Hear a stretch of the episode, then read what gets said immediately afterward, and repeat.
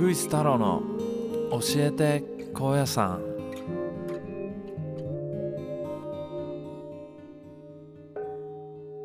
この番組は毎回ゲストに高野山マスターをお呼びして本当に知るべき貴重な高野山に関するお話をしていただく番組です。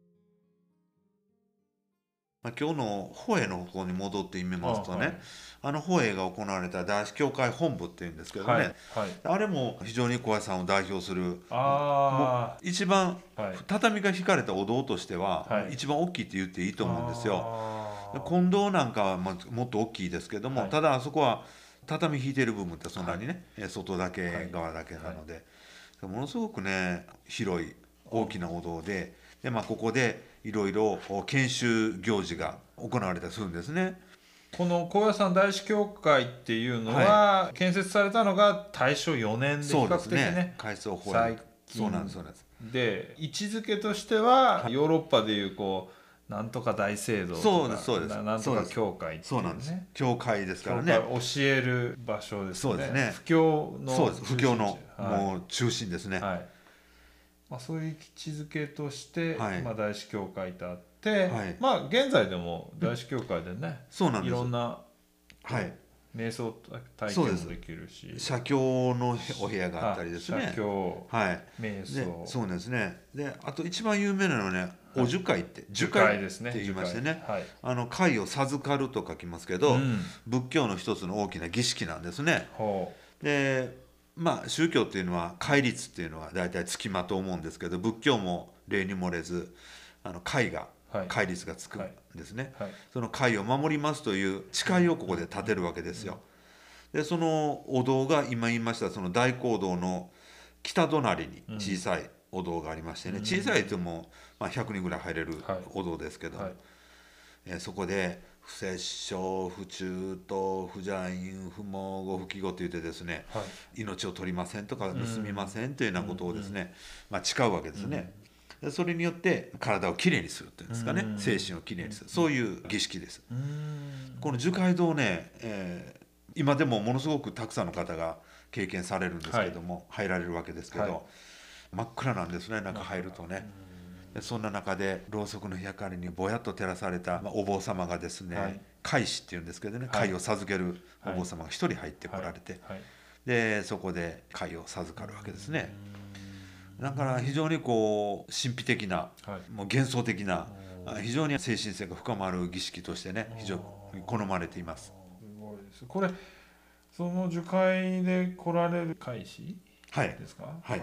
の方はあれですよね全国のその真言宗の、そうなんです。はい。はい方がそうなんです。非常にこの布教って言いますかね、はい。そういう布教師って言いますけども、本山布教師って呼ばれていますけども、優秀な、優秀な。はい、布教をまあ得意と言いますかね、うん される方が方々が、はい交代でね。日替わりで交代でね山に登ってきましてね、ね。はい、されるんですね、務められる。その方々は説法も。そうです。え、あの法話、法話ですね。はい、はいですね。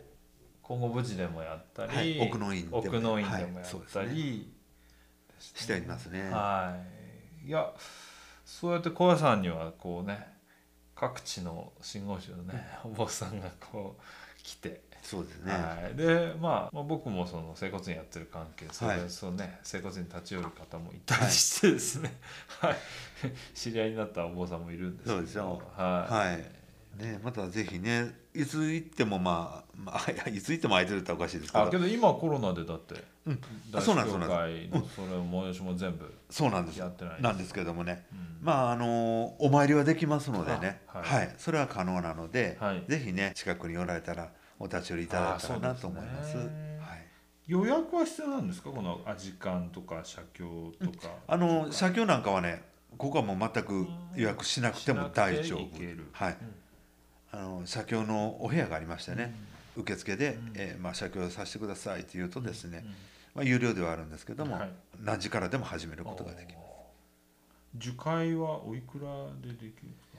えー樹海がですね、はい。これあの時間がね実は決まってましてね一日何回とかですね、はい。樹海がですね朝9時からですね、うん。9時から毎時9時10時11時、午後は1時2時3時4時ですね、おはい、お一人1000円で定員が200名になってますね。おはい。1000円はなんかいいですね。大体30分ぐらいかかるんですけどね。ああいやでなんかもっとこう、はい。高いイメージが はい。いえいえ。ですけど、はい。大体開始の10分前までにはねもう申し込みいただかないとダメななんかそんなシステムになっています。そうですね、は日帰りでこう高野山を観光するにあたってもこの大師教会で写経なりそうですね。10回を受けるまあ時間瞑想もやる時間もこう取って日帰りで来るといいのかな、そうですね。どうですか？文章先生的にはこう日帰りでこう午前中来て、ね、夕方前に帰るコースとしてはい。外せない場所ってどこですかね、あのねでも日帰りで、うん。まあ日帰りで来れる方の方が多いんですけどもね。多いでしょ、うん。で日帰りですと、まあ、全部回るのはちょっと難しいんですね。難しい、日帰りで来て、うん。外せないのはってこれ奥の院になってくるんですねになるでしょ？ねこれ奥の院だけでねものすごい時間がかかるわけですよ大体でも奥の院に歩いていきますとね やっぱりあの2時間近くかかりますからね。1時間は絶対かかりますんでね。奥の院エリアだけでね。まあショートカットのねそうそう中野あります橋からそうですね。タートの方々もはい結構多いですね。中高年の方はそっちが多いですね。でその次にとなればですねまあ伽藍であったりほ金剛節ですね。金剛節か男女からのどっちかなんですそうですね。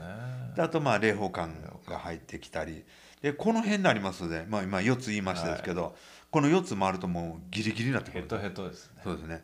だあの時間も体力もちょっと尽きてくるぐらいの。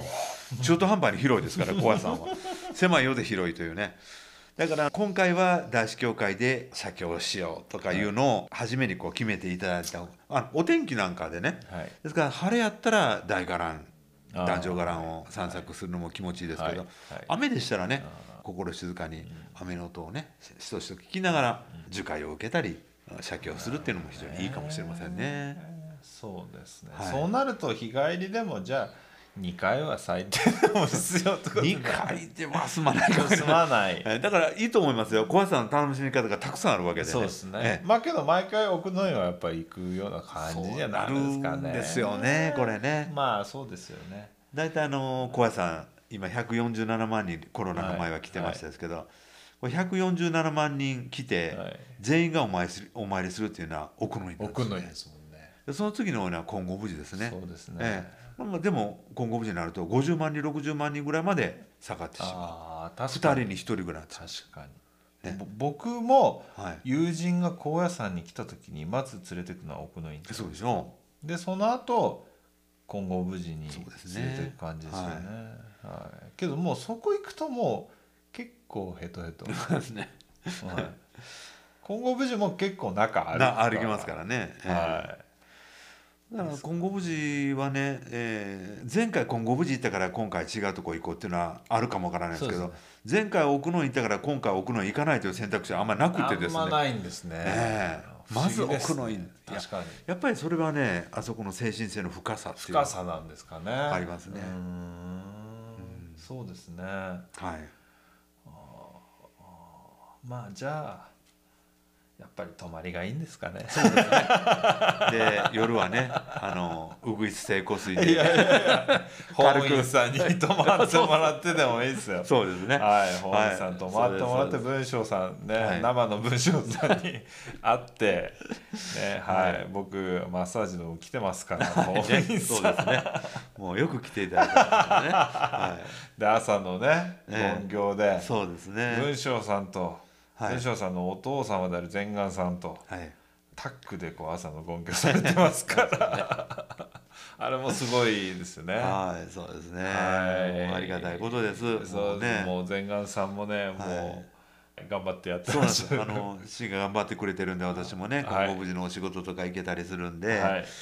まあそれはありがたいなと思ってます。すごいないいですね、いや本当に。まあこんな感じでですね、え大師教会今日はねあ青葉祭りとそうですね大師教会にスポット当ててみましたけれども、はい。まあじゃあ来年ですかね。そうですね。はい、アボ祭りを楽しめるのはね、まあ丸一年先の話をしたって感じですけどね。まあけど、はでい、まあまあまあ1年後までにね、えーポッドキャストか、はい。収録もね回を重ねていろんなことをね、ご紹介していくと思うので、はい。い。それでこういろんな知識をストックして、ね。はい、小屋さんに来て楽しんでもらえたらと思います、本当にありがとうございました、はいありがとうございますはい。いはい。じゃあそんな感じでまたはい。よろしくお願いします、こちらこそお願いします。ありがとうございました。はそれではまたうぐいす太郎こと土屋隆正でした